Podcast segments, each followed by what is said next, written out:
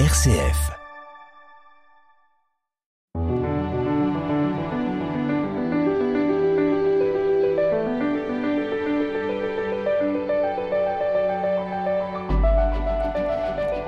Dans son évangile, Jean nous dit que Jésus est la lumière du monde. Ce dimanche, il est justement question d'une lumière dans la nuit, d'une étoile plus précisément, qui trace un chemin vers Bethléem, un astre qui indique une route empruntée par trois astrologues venus adorer l'enfant Jésus qui vient de naître. À l'occasion de la fête de l'Épiphanie, on lit ce dimanche l'évangile de Matthieu qui raconte ce fameux voyage de ces trois étrangers qui se rendent en terre d'Israël et qui devront déjouer la ruse du roi Hérode qui voit en l'enfant un concurrent. Pour commenter euh, cet évangile, je reçois Sébastien Anthony. Bonjour. Bonjour Béatrice. Je rappelle que vous êtes prêtre assomptionniste. Nous écoutons l'évangile donc chez Matthieu, chapitre 2, versets 1 à 12. Jésus était né à Bethléem, en Judée, au temps du roi Hérode le Grand.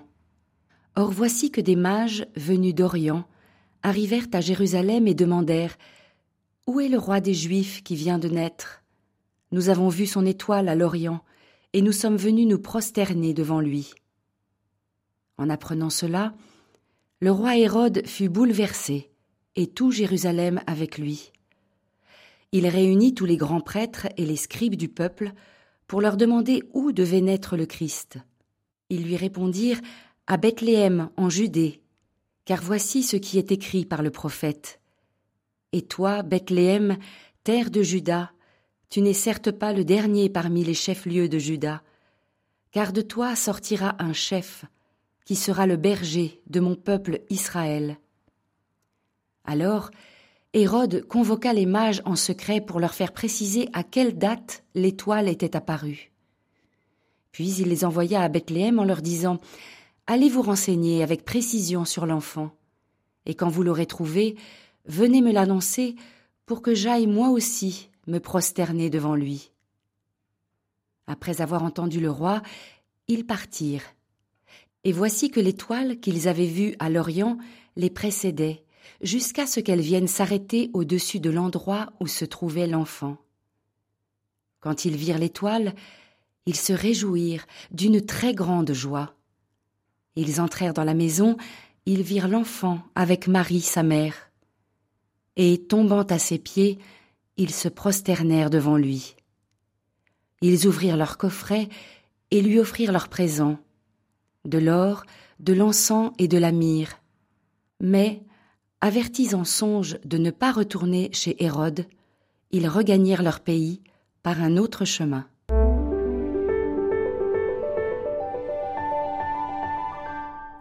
Sébastien Anthony, il y a tout un folklore autour de, ces fameux rois mages qui ne sont pas rois, d'ailleurs ça n'est pas notifié dans le texte. Alors c'est bon de revenir au texte qui met en scène le roi Hérode, des mages, les grands prêtres et les scribes de Jérusalem, sans oublier bien sûr Jésus, Marie et Joseph. Euh, derrière ce texte, il y a, il y a un message spirituel profond pour nous? Il y a un message magnifique.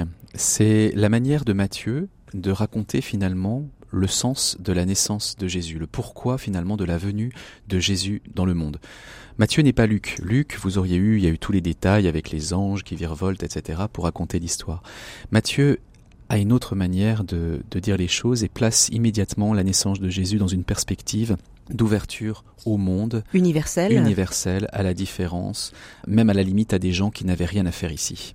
C'est pour ça que ces rois représentent le monde entier. Hein. On, on, se dit qu'ils viennent de, des quatre coins de, de, la planète. Alors vous les appelez rois. C'est plutôt au XIIe siècle, si vous voulez, qu'on a dit qu'ils étaient trois, on a dit qu'ils étaient rois, on a dit qu'ils étaient euh, âgés, et on leur a donné des prénoms Melchior, Balthazar et Gaspard. Mais ça, ça n'a rien à voir avec l'Évangile qui a voulu. Euh, ces, textes-là ont été ont été ont été rajoutés pour pour donner euh, un côté sympathique.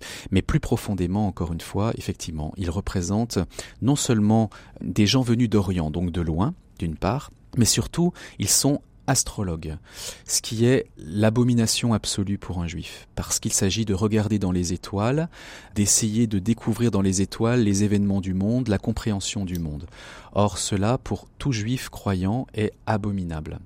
Et c'est c'est magnifique finalement de, de, voir que ce sont des hommes qui n'avaient rien à faire ici, qui sont vraiment éloignés de la foi euh, et de la religion juive finalement initiée par le Seigneur, qui vont être les plus grands désirants désireurs, je sais pas comment il faut dire, mais en tout cas des hommes de désir pour le rencontrer et pour le reconnaître surtout. Reprenons le texte avec vous. Jésus était né à Bethléem en Judée, au temps du roi Hérode le Grand. Or voici que des mages venus d'Orient arrivèrent à Jérusalem et demandèrent où est le roi des Juifs qui vient de naître. Nous avons vu son étoile à l'Orient et nous sommes venus nous prosterner devant lui. Matthieu fait mention du roi Hérode, un chef politique sanguinaire. Il a cette réputation-là. Il régnait sur la Judée à l'époque? C'est un fou furieux. C'est quelqu'un d'abord qui va avoir peur toute sa vie par rapport à sa légitimité qu'il n'a pas. C'est-à-dire que c'est un roi placé par l'occupant et il n'est pas légitime véritablement parce que le roi en Israël, c'est, il est choisi par un prophète, il est, de, il est juif, enfin il a quelque chose comme ça. Lui non, donc il va avoir peur toute sa vie pour son pouvoir. Alors il va non seulement construire des forteresses, euh, des palais pour se protéger, mais il va être sanguinaire effectivement, supprimant ses enfants, supprimant des femmes, supprimant tous ceux qui l'inquiètent. Et là, nous sommes, on estime la, la, la, fin de la vie d'Hérode en moins 4 avant Jésus-Christ. Vous savez qu'il y a une différence, ça, ça, paraît un peu paradoxal de dire ça comme ça, parce que moins 4, mais euh, Jésus n'est pas né en l'an 0, il y a une erreur de calcul par euh, Denis le Petit. Euh, il serait plutôt né en 6. Voilà, quelque chose comme ça. Donc, L'année 6. On est, voilà, on est en moins 4, donc on est à la fin de l'histoire, enfin on, à la fin de sa vie, donc il tremble encore plus par rapport à, sa succession, à son règne qui risque de s'éteindre parce qu'il va mourir tout simplement. Donc il est fou furieux cet homme. Et il a donné, euh, il a donné une dynastie de fous furieux parce qu'il a eu un, fils euh, Hérode Antipas qui a été celui qui a martyrisé Jean-Baptiste une trentaine d'années après. Et il est le grand-père d'Hérode Agrippa qui euh, encore un autre Hérode dont parlent les Écritures qui lui a persécuté l'Église naissante. Et on en parle dans les Actes des Apôtres notamment. Et donc ça se transmet de père en fils. C'est une lignée de fous furieux, oui. Ces mages venus d'Orient ne sont pas rois. Ils viennent à Jérusalem, le centre du pouvoir euh, religieux juif. C'est symbolique, ça. Oui, parce qu'ils ont été mis en route par l'étoile. En fait, c'est juste la suite du texte, c'est l'étoile qui les a conduits là finalement. On a vu une étoile, bon, c'est un roi, c'est un qui, qui doit naître, bah, qu'est-ce qu'ils font? Ils vont voir euh, directement au palais du roi où est le, petit prince, ce qui est tout à fait euh, normal et cohérent. Et c'est le début de, c'est le début des surprises en fait. Le, le roi des Juifs n'est pas dans ce palais, n'est pas auprès d'Hérode, n'est pas un roi de palais justement ou de cour. Il y a quelque chose d'étonnant déjà. Et alors cet astre introduit là dans le récit, qu'est-ce qu'on peut en dire? Cette étoile, souvent figurée hein, dans les crèches. Alors, dans l'Antiquité, on avait coutume de penser qu'une étoile signifiait la, la naissance d'un personnage important. Donc il n'y a rien de très très étonnant. Euh, encore une fois, ce sont des personnes, euh, ces, ces, mages venus d'Orient, euh, qui, observent qui les étoiles, qui sont baignés par la culture, et donc du coup de cette culture-là, donc ben oui, il y, a, y a des étoiles, et puis peut-être aussi, malgré tout, qu'ils ont lu le livre des Nombres.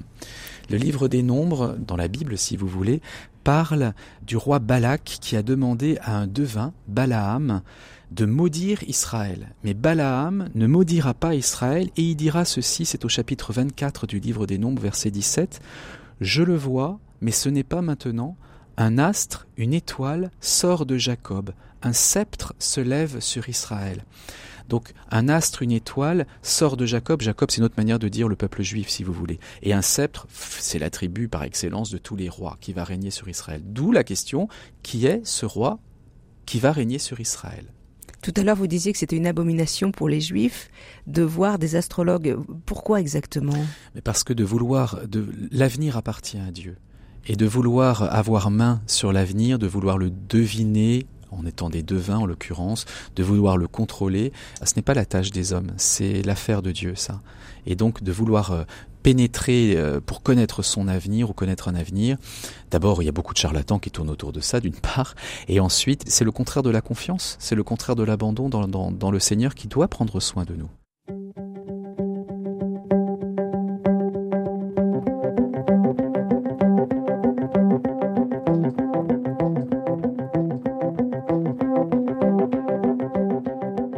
RCF, enfin une bonne nouvelle. Sébastien Anthony, nous regardons avec vous l'évangile de ce dimanche en Matthieu, chapitre 2, versets 1 à 12, l'arrivée des mages à Jérusalem pour euh, rencontrer le roi des Juifs. En apprenant cela, le roi Hérode fut bouleversé, troublé, et tout Jérusalem avec lui. Ça veut dire que la naissance de ce roi vient troubler à la fois le pouvoir politique, mais aussi le pouvoir religieux. Exactement. Alors troubler le, troubler le pouvoir politique parce qu'encore une fois, il craint pour son, son, trône tout simplement. Jérusalem tremble aussi parce qu'il connaît, euh, enfin la, ville connaît connaît que son roi est un, un roi fou et sanguinaire et d'ailleurs on le verra si vous lisez la suite. Euh, Avec le massacre des innocents. Le massacre des enfants, on voit bien que c'est un ce, ce, tyran est un fou. et alors les religieux, ils sont troublés aussi. Les religieux sont troublés parce que leur job, a priori, c'est justement non pas de scruter les étoiles, mais de scruter la les parole, écritures. les écritures, et d'être en attente de ce roi et de ce Messie, d'être en attente et en désir de ce roi, de ce Messie. Manifestement, ils l'attendent plus, ou ils l'attendent pas, ou pas maintenant en tout cas. Il y a quelque chose là de, de troublant parce que bah, ça, les, ça les éveille ou les réveille finalement à leur mission normale, qui est non seulement de l'attendre pour eux, mais surtout d'entretenir cette attente auprès du peuple. Et manifestement, ils le font plus puisque bah, c'est maintenant qu'il vient. Ah, ah bon, bah, c'est troublant, c'est pas ce qu'on attendait, c'est pas ça qu'on voulait. Le roi Hérode réunit tous les grands prêtres et les scribes du peuple, et il leur demande où devait naître le Christ. Ils lui répondirent À Bethléem en Judée, car voici ce qui est écrit par le prophète. Et toi, Bethléem, terre de Juda, tu n'es certes pas le dernier parmi les chefs-lieux de Juda, car de toi sortira un chef qui sera le berger de mon peuple Israël. Donc, on voit ici qu'ils connaissent bien les Écritures, ces euh, autorités juives, et ils pointent Bethléem. Pourquoi? Point de Bethléem, donc c'est dans le livre de Michée, au chapitre 5 que ce, que ce passage est, est donné. Il pointe Bethléem qui n'est pas Jérusalem. Cette ville-là, c'est la ville du Messie, la ville de celui que l'on attend, que l'on espère. Et là, il faut comprendre ce que c'est que le Messie au sens, euh, au sens biblique du terme. Mais alors justement, le, le Messie était attendu à Bethléem, et qu'est-ce que ça veut dire le Messie? Eh bien, le Messie, c'est celui qui va prendre soin de nous. C'est celui que l'on attend pour nous libérer de tout ce qui nous encombre. Alors, il y a eu des, malentendus sur cette attente du Messie, où on a pu en attendre par exemple un Messie politique qui devait libérer euh, euh, Israël du joug euh, romain. Mais Jésus est ce Messie-là qui va se révéler petit à petit disant non, le Messie, le Sauveur, je le suis, mais Sauveur de tout ce qui t'encombre, de tout ce qui te paralyse et de tous tes esclavages. Et il devait naître à Bethléem parce que, encore une fois, c'est la ville de David. David est un Messie. Messie, ça veut dire frotter d'huile. Ça veut dire choisir, frotter d'huile, oin. Alors au moins c'est un peu compliqué comme ça, donc on va dire frotter avec de l'huile. Et David a été frotté avec de l'huile par le C'était un signe royal. C'est le signe royal de l'élection. C'est celui qui est choisi par Dieu. Voilà, donc on, on resitue, on coup, on fait une espèce de soudure, si vous voulez, avec ce Jésus qui naît et toute l'attente de ce peuple, toute l'histoire de ce peuple, il n'y a pas de rupture. Jésus n'est pas un ovni ou un extraterrestre. Il n'y a pas de rupture. On relie l'Ancien et le Nouveau Testament, si vous voulez. Cette histoire-là, la, de laquelle Jésus est profondément solidaire. C'est lui le Messie attendu, absolument. C'est lui qui va être le Messie réalisé et parfait, mais qui s'origine déjà dans cette espérance de ce peuple que David avait initié dans le, dans le Premier Testament. Sébastien Anthony, Hérode, euh, le roi Hérode va convoquer les mages en secret et puis il va leur dire ben, allez à Bethléem, allez vous renseigner sur l'enfant, quand vous l'aurez trouvé, venez me l'annoncer pour que j'aille moi aussi me prosterner devant lui. C'est de la manigance là, il agit par derrière. Eh ben, secret, complot, mensonge, tout est là. Tout est là pour, pour, pour définir même la personnalité de ce fou. Alors ce qui est intéressant, c'est que lui fait venir les mages, mais euh, ceux qui connaissent très bien les Écritures pourraient se ruer à Bethléem. Visiblement, ils restent à Jérusalem, les sachants de, de l'époque. Ouais. Eh bien, c'est très étonnant ça. C'est très étonnant parce qu'effectivement, on pourrait on pourrait penser, mais finalement, regardons nos propres existences à nous aussi. Est-ce que c'est parce que nous avons la foi ou que nous connaissons les Écritures que pour autant nous nous mettons effectivement à prendre au sérieux ces Écritures et à nous engager à vivre comme elles le demandent? Pas sûr. Oui, ça veut dire qu'on peut entendre, connaître, mais ne pas réagir, exact, pas agir. Exactement. Donc ça a été vrai pour ces grands prêtres, c'est vrai aussi pour nous aujourd'hui. Il n'y a pas de jugement à avoir sur eux, mais il y a quelque chose de, de plus intéressant peut-être encore, c'est le désir de ces, de ces mages de venir là, n'est pas suffisant pour trouver l'enfant. Il faut faire le détour par les Écritures. Et ça, c'est mystérieux. C'est-à-dire que pourquoi est-ce qu'ils n'ont pas été directement à Bethléem, euh, guidés par une étoile? Non, il y a une sorte de, de, de virage, d'arrêt, de temps d'arrêt, de passage par la parole. C'est une manière aussi de nous dire à nous aujourd'hui, bien sûr que des hommes et des femmes sont profondément en attente, en désir de trouver le Seigneur, mais il est impossible, si on entre dans une démarche chrétienne, de faire l'économie de la parole. Il faut faire le passage par la parole de Dieu pour savoir effectivement qui est le Seigneur. Et pas simplement les évangiles, mais le Premier Testament, la Première Alliance. Absolument. De toute façon, ne pas connaître l'Ancien Testament, c'est manquer l'Évangile. C'est hélas en rester à la surface parce qu'il nous manque euh, tout le terreau.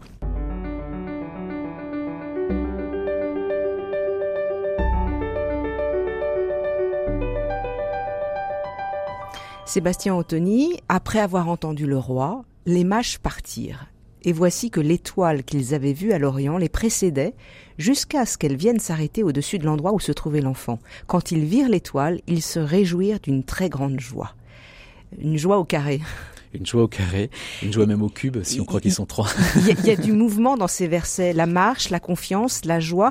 Ça contraste avec la fixité de, Jérusalem, où on a l'impression qu'il n'y a pas de mouvement. Exactement, et ça dit déjà quelque chose de, de l'invitation que Jésus va faire. Vous avez parlé de joie, de mouvement, d'engagement. Et bien finalement, c'est la définition du disciple, de celui qui se met à la suite du Seigneur et qui va y trouver là toute sa joie. La joie, c'est le marqueur, l'indice de la rencontre avec le Seigneur. Matthieu nous dit que les mages entrent dans la maison, ils virent l'enfant avec Marie sa mère, et tombant à ses pieds, ils se prosternèrent devant lui.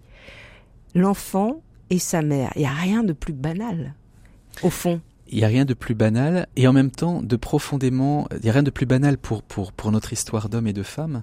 Et ce qui est extraordinaire, c'est que Dieu veut épouser cette banalité, que Dieu vient à la rencontre de cette banalité jusqu'à l'assumer. Il n'a pas fait semblant d'être un enfant. Il n'a pas fait semblant en s'incarnant, en, en, devenant, en prenant chair en Jésus-Christ.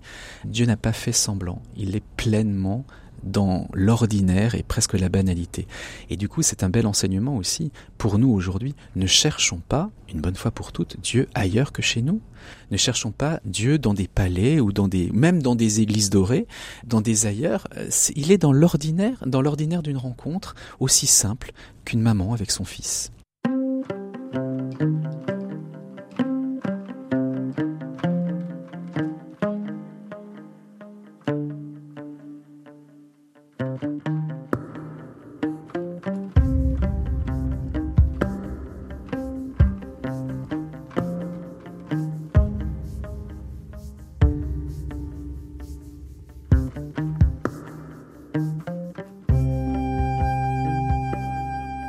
Enfin une bonne nouvelle.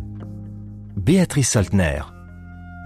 Sébastien Anthony, il y a cette scène euh, souvent euh, peinte par euh, les artistes, les mages qui offrent à Jésus leurs cadeaux, de l'or, de l'encens et de la myrrhe. Que représentent ces trois cadeaux alors, il y a plusieurs interprétations possibles autour de, autour de ces cadeaux. L'or, traditionnellement, que l'on désigne comme étant, on va dire, le métal précieux des rois. L'encens qui, qui désigne la divinité, puisqu'on fait brûler de l'encens, symbole de la prière, euh, qui monte vers, euh, vers, euh, vers Dieu. Et la myrrhe, dont on dit qu'elle est proche, effectivement, de, de l'embaumement, puisqu'on on entoure de myrrhe d'aromates les, les corps. Les défunts. Les défunts. D'accord, pour dire que le Seigneur est reconnu comme roi par l'offrande de cet or, mais alors un roi selon, la, selon la, les Écritures, c'est-à-dire un roi qui va prendre soin de moi. Comme un berger comme autre un berger, image du roi. Autre, autre image du roi, vraiment celui qui prend soin et qui s'intéresse à moi. Pas un roi, encore une fois, qui est omnipotent, euh, attend de moi des choses impossibles ou je ne sais quoi. C'est pas Louis XIV. C'est le roi vraiment selon, selon, selon la, la parole qui va prendre soin de moi. Je le reconnais comme tel.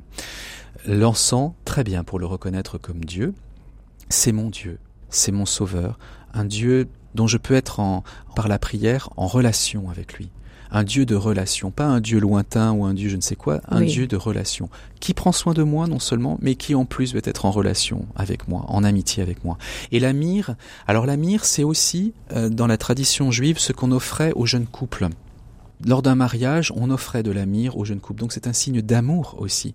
C'est un signe d'alliance aussi. Donc un Dieu qui prend soin de moi, avec qui je peux être en relation de confiance, parce que le tout est embaumé par la bonne odeur de l'amour de cette myrrhe. C'est ça la reconnaissance. C'est pas simplement de lui, de lui offrir des cadeaux parce que ça lui fait plaisir. C'est d'abord une reconnaissance. Ce, ce sont des objets qui disent je te reconnais comme cela finalement. Et ces mages, ces hommes de désir, eh bien, c'est les hommes et les femmes de désir que nous sommes aujourd'hui qui se prosternons devant celui que l'on reconnaît comme comme ayant droit d'avoir finalement sur moi la possibilité de prendre soin de moi, d'être mon Dieu avec qui je peux être en relation, le tout dans l'amour. Sébastien Anthony, il faut évoquer euh, la dernière phrase de cet évangile, averti en songe de ne pas retourner chez Hérode les mages regagnèrent leur pays par un autre chemin. Ils étaient venus par Jérusalem, on l'a dit, ça avait une valeur symbolique très forte, et puis ils repartent librement par un autre chemin. Comment vous l'interprétez? Eh ben Vous l'avez dit, c'est la liberté qui est rendue et qui est donnée. La rencontre du Seigneur se solde toujours par une liberté rendue. La liberté, finalement, c'est l'objectif, si tant est qu'on puisse parler d'objectif, de la rencontre du Seigneur. C'était vrai avec la libération de l'esclavage en Égypte, où le Seigneur libère de l'esclavage. Jésus va passer sa vie jusqu'à en être euh, tué pour annoncer cette libération que Dieu veut pour l'humanité. Enfin, être libre, passer par d'autres chemins, pas par les sentiers que l'on connaît, pas par les, les choses habituelles, mais être ouvert à une nouveauté, à un souffle nouveau, à être déplacé, à une aventure finalement. Inventer son chemin. inventer avec le Seigneur, recevoir la nouveauté de choses que l'on ne connaît pas et s'en réjouir parce que mon Dieu quelle fraîcheur que de suivre le Seigneur et d'être marqué par sa présence. C'est une vraie bonne nouvelle, cette naissance. Nous sommes invités à inventer notre chemin. C'est ça la bonne nouvelle de ce texte? Il y en a d'autres? Vous parliez du désir. Être aussi des hommes et des femmes de désir. Aiguiser notre désir? Aiguiser notre désir, ouvrir un chemin. Finalement, c'est mille et une manières de parler d'un avenir tout homme, toute femme a un avenir. Quel que soit notre parcours, quelles que soient nos existences, nous avons un futur et un avenir qui s'ouvrent. En gros, nos vies sont pas foutues, si vous voulez. Ou nos vies sont pas engoncées ou paralysées par je ne sais quoi. Il y a un possible pour chacun, un avenir pour tous. Alors, bien sûr, j'ai conscience que ça peut être euh, heurtant, peut-être pour nos auditeurs, quand on est euh, au fond du gouffre, dans une impasse, dans des choses en tout cas où on se dit mais est-ce que la vie a, est-ce qu'il y a une place pour moi dans la vie? Surtout au début d'année, parfois on est un peu anéanti parce qu'on se dit mais qu'est-ce que va me réserver cette année? Et avec beaucoup d'inquiétude, mais avec beaucoup de, de délicatesse aussi et c'est une proposition, et c'est la proposition finalement que le Seigneur fait. J'aimerais souhaiter d'abord une, vraie bonne année à tous nos auditeurs, mais, mais, de se dire que cette bonne année sera bonne en se laissant faire par la bonté de Dieu. Et c'est ça cet avenir qui s'ouvre à nous. Que cette année soit bonne, non pas parce qu'on le décide ou parce qu'on y mettrait la force de nos poignets, mais elle sera bonne parce qu'on laissera la bonté de Dieu s'exercer.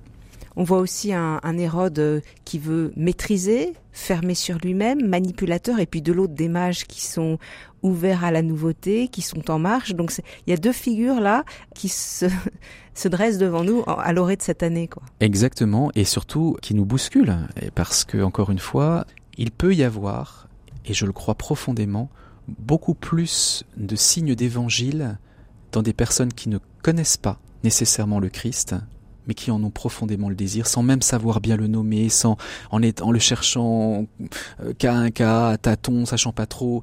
Mais il peut y avoir beaucoup plus, beaucoup plus de la présence du Seigneur dans le désir de personnes qui ne le connaissent pas que dans des personnes installées ou dans des personnes qui pensent détenir la vérité et la détenir la maîtriser sur une manière de prier, sur une manière de se comporter, sur une manière d'agir, qui quelquefois est tout sauf évangélique. Un pauvre petit vernis qui ne demande qu'à exploser pour eux aussi.